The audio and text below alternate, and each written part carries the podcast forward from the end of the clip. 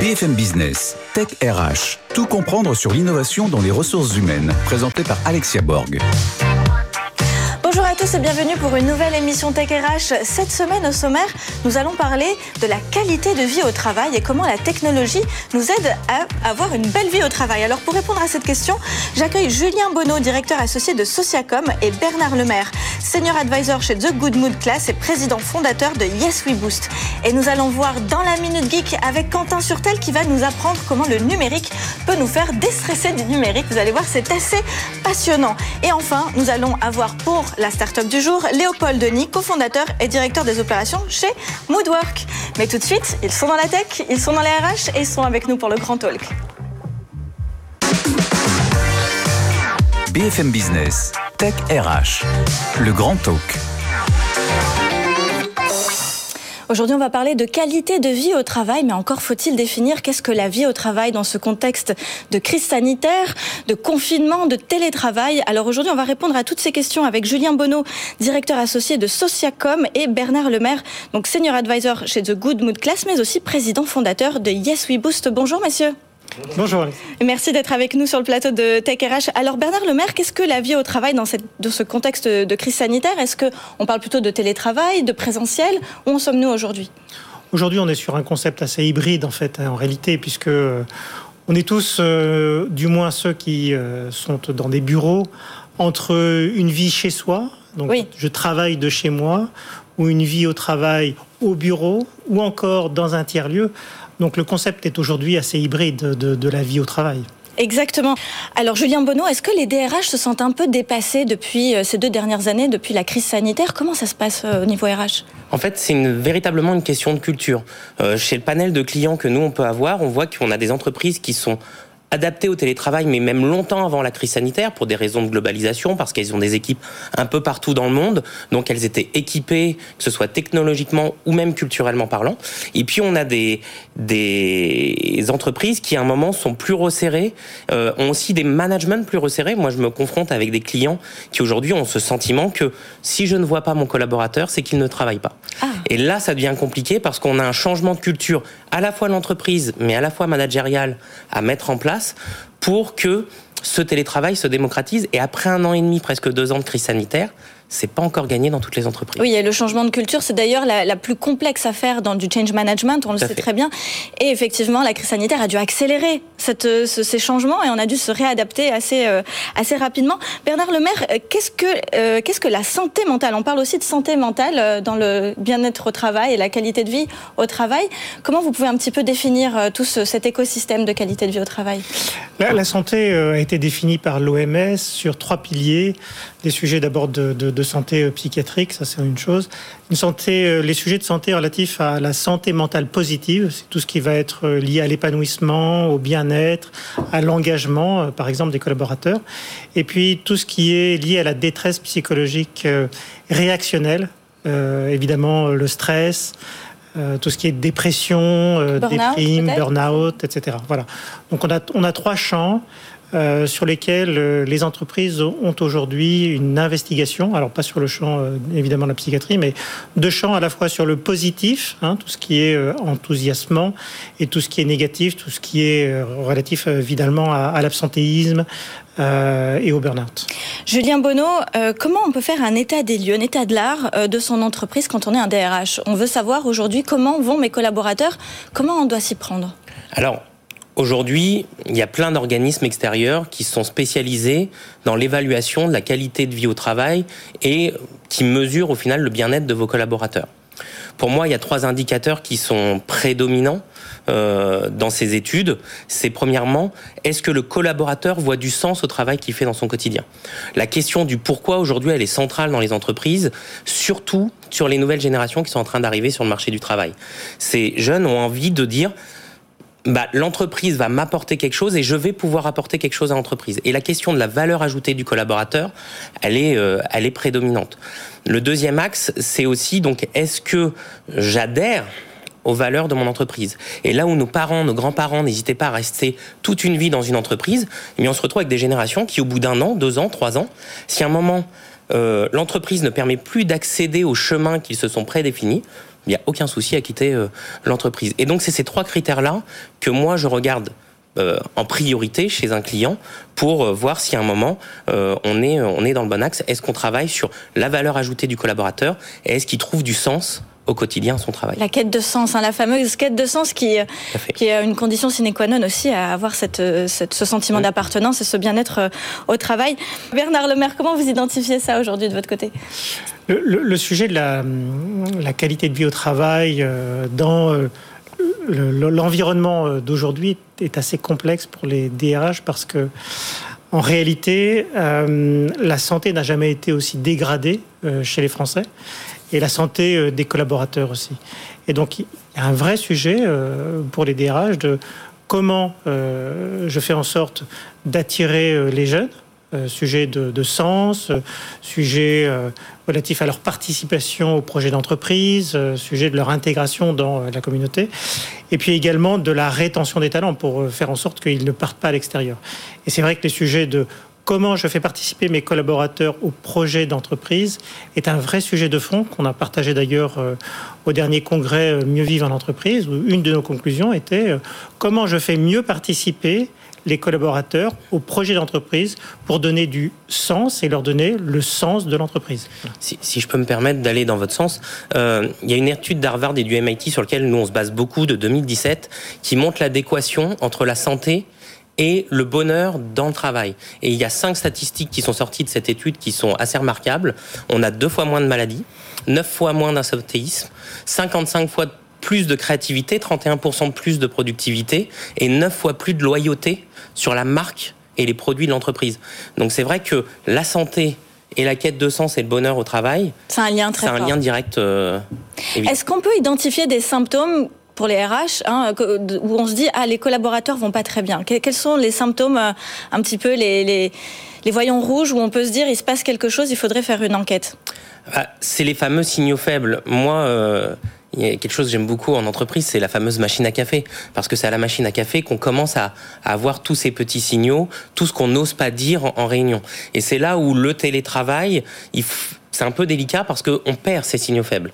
Et euh, dans l'équipement des entreprises en télétravail, moi j'ai tendance à dire qu'il faut une plateforme informelle où on ne parle pas travail. Parce que ça vous permet de continuer à capter ces signaux faibles et à savoir bah, si la santé euh, de vos collaborateurs, euh, elle est toujours en adéquation avec euh, avec ce qui est attendu. Alors maintenant, on va parler des solutions. Aujourd'hui, par exemple, donc vous êtes chez Sociacom, hein, vous êtes directeur associé de Sociacom. Quelles sont vos solutions concrètes que vous proposez au DRH Alors nous, on va venir s'axer sur plusieurs euh, thèmes. La première chose, c'est on va venir regarder euh, le processus. Est-ce qu'on a les bons processus en adéquation avec ce qui est attendu par l'entreprise et la bonne valeur ajoutée du collaborateur? Si je vous prends un exemple, les notes de frais, moi-même quand j'étais consultant, euh, passer une demi-journée par mois à saisir des notes de frais, j'avais aucune valeur ajoutée à faire ça. Alors qu'aujourd'hui, on a des petites applications où je prends une photo qui me prend 10 secondes par jour et tout est saisi automatiquement dans mon ERP. Donc c'est quand même beaucoup plus simple. Donc il y a la question du process il y a la question de l'outillage.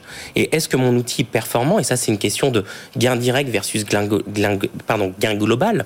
Euh, c'est-à-dire que le gain direct, c'est de dire j'ai besoin d'une application, j'ai besoin de tracer mes clients, je mets en place un CRM, j'ai tracé mes clients.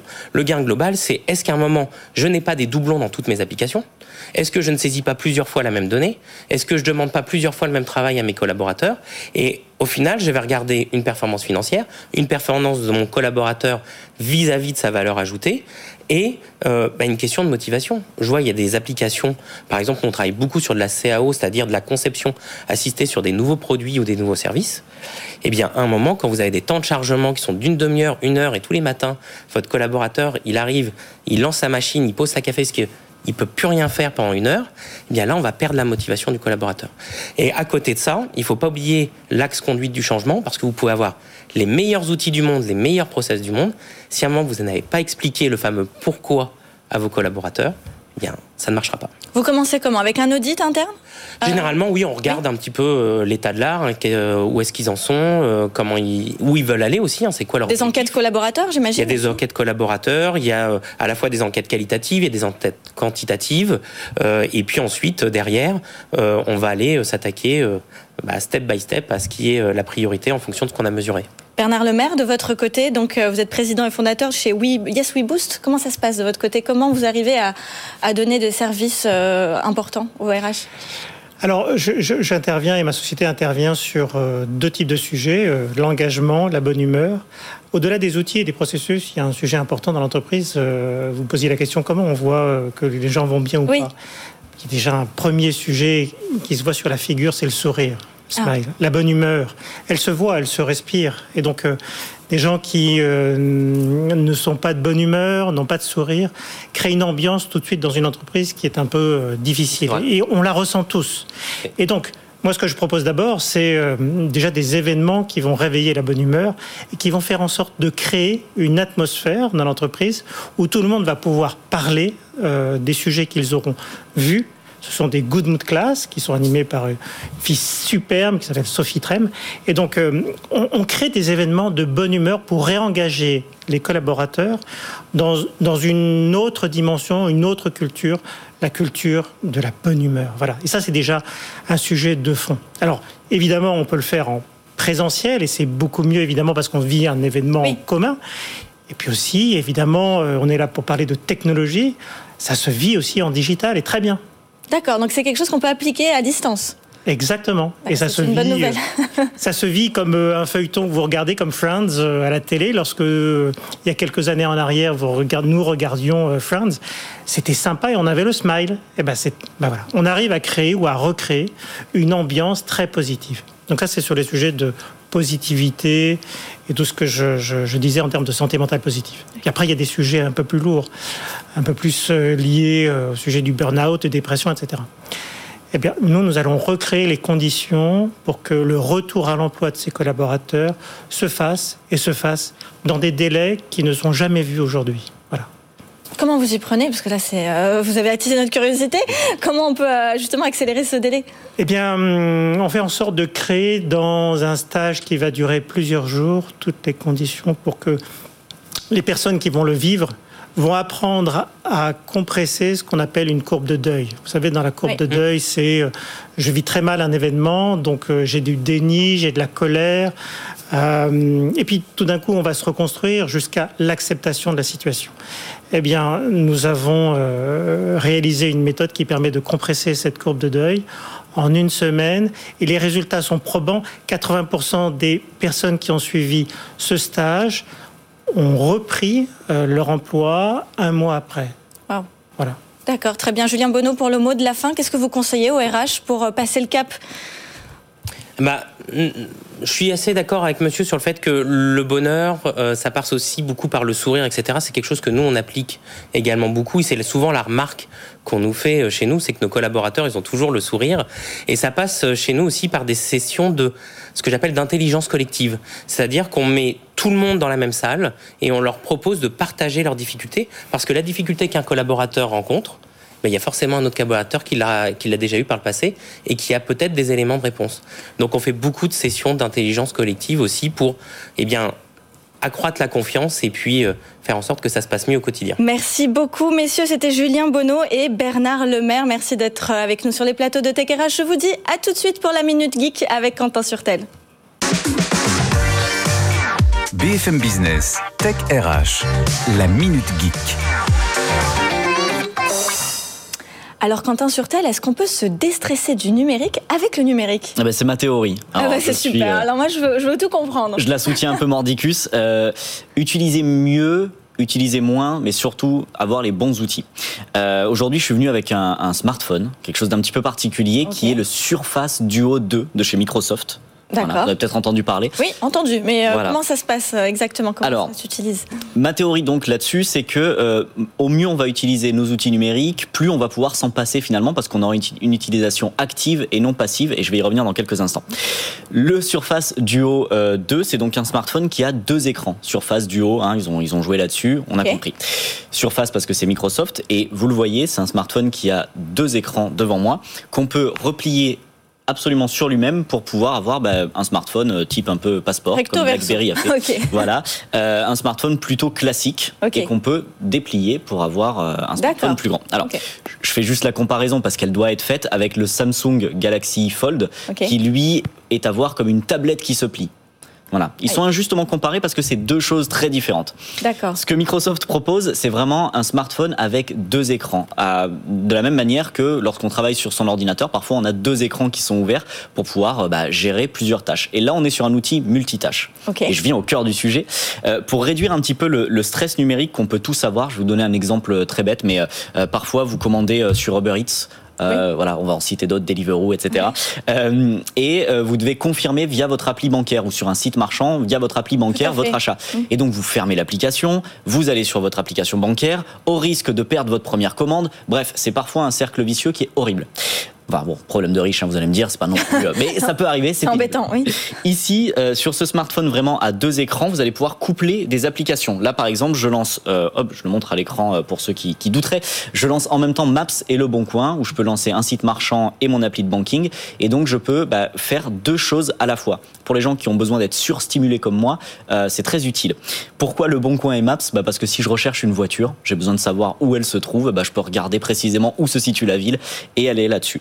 Alors, pour le professionnel, on va peut-être revenir à des, à des fondamentaux on peut ouvrir euh, Outlook et Word en même temps. On est en train de rédiger un mail, on fait son brouillon sur Word, on est en train de répondre à un mail, on a besoin d'y faire référence. On va avoir Outlook ouvert sur l'écran de gauche, Word sur l'écran de droite, on va pouvoir faire du traitement de texte. Et donc ça diminue la charge cognitive, c'est ça que vous dites? C'est le fait de ne pas passer de l'un à l'autre, en fait C'est tout à fait ça. D'avoir tout sous la main va nous permettre de réduire ce stress numérique qui est je bascule d'une appli à l'autre, je perds un petit peu de temps. Et en fait, ces secondes qu'on perd par jour, finalement cumulées, vont faire qu'on va avoir ce petit stress numérique. Et enfin, euh, euh, Bon, je suis un, défenseur de, ce device. D'ailleurs, euh, depuis 2007, les devices, les smartphones n'avaient pas beaucoup évolué dans leur forme. Hein. On, a, on les a euh, rendus plus performants, mais on n'a jamais vraiment innové dans la forme. Là, on a vraiment innové dans la forme et on est dans une utilisation active et non passive. Ce que je veux dire par là, c'est que on a euh, l'habitude d'un smartphone avec l'écran qui va s'allumer dès qu'il reçoit une notification.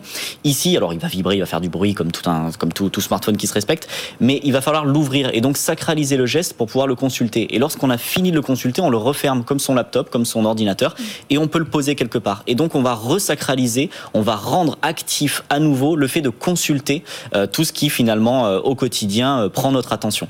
Donc là, on a un smartphone qui, pour la détox numérique, nous offre deux écrans au lieu d'un, mais finalement va être beaucoup plus efficace qu'un seul écran qui va vous sursolliciter. La technologie ne cessera de nous surprendre. Merci beaucoup Quentin Surtel. Je vous dis à tout de suite pour la start-up du jour. BFM Business, Tech RH, la start-up du jour. Et je reçois Léopold Denis, euh, cofondateur et directeur des opérations de Moodwork. Bonjour. Bonjour. Merci d'être avec nous sur les plateaux de Tech RH. Alors, on entend beaucoup parler de burn-out, mais il y a aussi le bore-out. Le bore-out. Allez, je vais le dire avec l'accent un petit peu. Euh, est-ce que vous pouvez nous expliquer déjà qu'est-ce que c'est que le bore-out pour ceux qui ne connaissent pas?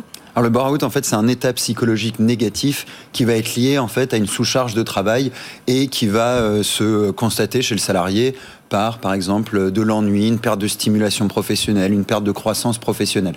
D'accord. Donc bore qui vient de l'anglais, qui veut dire s'ennuyer, hein, c'est ça. Tout à fait. Donc en fait, on s'ennuie trop dans l'entreprise et ça peut avoir des conséquences très néfastes euh, aujourd'hui.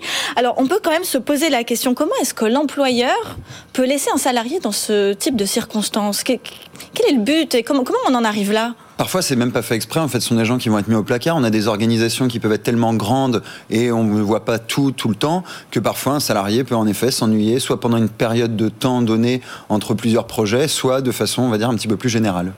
Et donc, le, ce qu'on s'imagine peut-être dans un premier temps, c'est de, de, dire au revoir à ce salarié s'il n'a peut-être plus autant d'utilité dans l'entreprise. Est-ce que c'est le fait que en France, la lourdeur du CDI, de, de tout ce système n'aide pas vraiment à ce qu'il y ait un turnover en cas de, bah, de bore-out du salarié? C'est ce que je pense. Après, c'est pas le métier de Moodwork de définir le pourquoi est-ce qu'il y a plus de bore-out en France qu'autre part. D'ailleurs, je ne sais pas si c'est vraiment le cas. Mais en tout cas, on peut imaginer en fait qu'il y a un, un certain immobilisme, un taux de chômage élevé qui fait que les gens ont un petit peu plus l'appréhension de se retrouver au chômage et donc ont du mal à se dire bah, je vais changer de travail si ça me convient plus. Alors, d'un point de vue juste juridique, pour qu'on ait un petit peu tous les éléments euh, de, ce sujet, euh, est-ce que le, salarié a le droit, par exemple, d'amener son employeur au prud'homme s'il estime que son employeur n'a pas tout fait pour, euh, pour le mettre dans des conditions plus stimulantes? Alors, d'un point de vue strictement juridique, il faut réussir à prouver que c'est une maladie professionnelle. Alors, quand on est sur euh, des maladies professionnelles de type risque psychosociaux, donc burn-out, bore-out et ainsi de suite, il va falloir qu'il y ait un comité qui délibère si oui ou non la maladie et donc par exemple la dépression de la personne ou quoi que ce soit est bien liée à son travail. Donc là, en effet, suivant le comité, ça peut être accepté en effet. Ah, donc ça peut être accepté comme, comme ça peut être refusé encore. Il n'y a pas, il y a pas tout de, à fait. en fait, euh, tout ce qui est, on va dire, santé mentale n'est pas clairement défini euh, dans, euh, dans la loi. On parle de santé mentale de façon large, mais la définition réelle, et ça permet en fait de protéger un maximum les salariés, n'est pas donnée. Sinon, en fait, il y aurait trop de personnes qui ont des problèmes qui ne seraient pas pris en charge par la loi. Oui, puis on pense maintenant à toutes ces, violences invisibles au final qui n'arrivent pas à être détectées euh, non par n'importe quelle médecine du travail voire médecine euh, tout simplement tout court. Hein. Euh, alors vous êtes donc cofondateur et directeur des opérations de Moodwork. Qu'est-ce que c'est que Moodwork? Dites-nous tout. Alors chez Moodwork, on accompagne un peu plus de 100 000 salariés en France dans leur démarche de santé mentale au travail. C'est-à-dire que on vend aux entreprises une solution qui va être mise à disposition de leurs collaborateurs et qui va leur permettre d'accéder à des outils d'auto-évaluation pour individuellement mieux comprendre leur situation de qualité de vie au travail. Donc euh, ça va permettre aux collaborateurs, par exemple, de savoir euh, quels sont ces facteurs de risque, quels sont ces facteurs de protection et de lui donner des pistes d'action. Deuxièmement, on va proposer aux collaborateurs de la formation quand ils le souhaitent, via des podcasts, des vidéos, des e-learning, des conférences en ligne, pour le faire monter en compétence au final sur tous les sujets de soft skills liés à la qualité de vie au travail. Donc ça peut être la gestion du stress, la gestion des émotions, la quête de sens et ainsi de suite. Et le troisième axe, c'est un accompagnement humain. Donc toujours via le digital, mais euh, le collaborateur peut solliciter des psychologues du travail, cliniciens, assistantes sociales et coachs.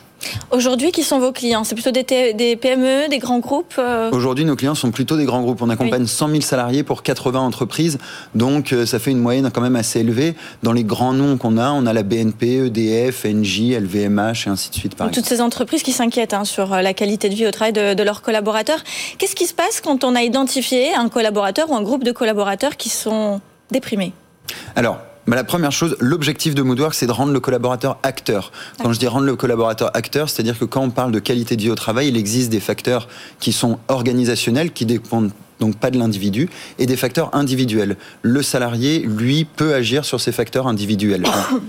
au niveau de l'organisation, ça va pas être le rôle de Moodwork, ça va être, comme vous avez pu euh, échanger euh, précédemment euh, avec Bernard, par exemple, ce sont des, on va y avoir des enquêtes au niveau global dans l'entreprise, puis des plans d'action QVT mis en place par les RH en partenariat avec les CSE et parfois avec des groupes de travail des salariés. Et à l'inverse, on a fait, la distinction entre le, bien-être et justement le mal-être. Moodwork arrive à, identifier ces deux, euh, ces deux grandes familles euh, d'état d'être, d'état d'âme. Euh, aujourd'hui, qu'est-ce que vous pouvez conseiller au DRH pour faire un petit peu plus attention ou quels sont les signaux d'alarme avec lesquels ils peuvent se dire ah tiens peut-être que j'ai besoin de Moodwork? Alors, je pense que il y a des signaux d'alarme qui sont, on va dire, très chiffrés, comme l'absentéisme, etc.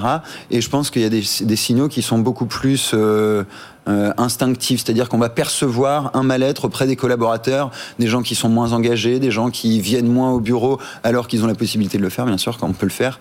Euh, ça, je pense que ce sont des premiers signaux avant-coureurs, mais pour avoir un réel aperçu, je pense qu'il est très important de pouvoir faire des enquêtes, des audits. Mais ce qui, je tiens à souligner là, c'est que analyser n'est pas agir. Voilà. C'est pas parce que vous êtes au courant qu'il y a quelque chose qui ne va pas. Qu'est-ce qu'on en fait de ces données? Voilà, exactement. Il faut se dire, ok, je, je, je mets en place quelque chose pour mesurer, mais est-ce que j'ai les moyens humains et financiers derrière pour mettre en place un plan d'action qui va faire changer les choses? Alors, peut-être question bête, mais est-ce que c'est le cas? Est-ce qu'il y a des entreprises qui vont mesurer et qui vont rien faire euh, par la suite? On le voit malheureusement trop souvent. Ah voilà, quand même. On le voit trop ah souvent parce que on a envie de bien faire les choses, on veut montrer à ces directions générales que on a des super chiffres intéressants et au final, on crame euh, la moitié du budget dédié au sujet de qualité vie au travail juste en mesure. Et donc, on n'a pas encore fait quelque chose. Qu'est-ce que, qu'est-ce qui, la, première étape à faire une fois qu'on a qualifié, on a eu cet état de l'art, cet état des mhm. lieux, ça serait quoi? Ça serait de mettre tout de suite en pratique euh, euh, un accompagnement psychologique, euh, faire des événements? Qu'est-ce qui, qu'est-ce qui peut se faire assez rapidement? La première chose à mettre en place, c'est la communication, et ça doit accompagner un plan qualité de vie au travail de avant l'enquête jusqu'à la mise en place euh, du, plan d'action QVT, la communication doit accompagner. Les RH doivent dire voilà pourquoi on fait ça, voilà les résultats, voilà ce qu'on souhaite, mettre en place. Donc ensuite, quand vous mettez en place un plan d'action, euh, ça peut être extrêmement variable. Ça peut être en effet un, support psychologique, ça peut être de la formation, ça peut être changer euh, les Il y a une différence avec le télétravail depuis la crise sanitaire Vous avez vu quelque chose Bien sûr, il y a une énorme différence. La, la grande différence, c'est qu'il y a énormément de facteurs organisationnels de qualité de vie au travail qui vont devenir des facteurs individuels. Je vais vous donner un exemple concret. Euh, auparavant, quand vous veniez au travail chez BFM, euh, c'est votre employeur qui était responsable de votre environnement de travail votre chaise, votre bureau et ainsi de suite. Maintenant, quand on est en télétravail, mais en fait, le premier responsable de son environnement de travail, c'est soi-même. Donc en fait, ça change clairement, on va dire, la dynamique de la qualité de vie au travail et ça pousse euh, l'entreprise et le salarié à plus responsabiliser les individus. Bah écoutez, merci infiniment Léopold Denis, c'est un sujet passionnant. On vous donne rendez-vous la semaine prochaine, euh, toujours sur Tech RH. Merci pour votre fidélité. BFM Business, Tech RH.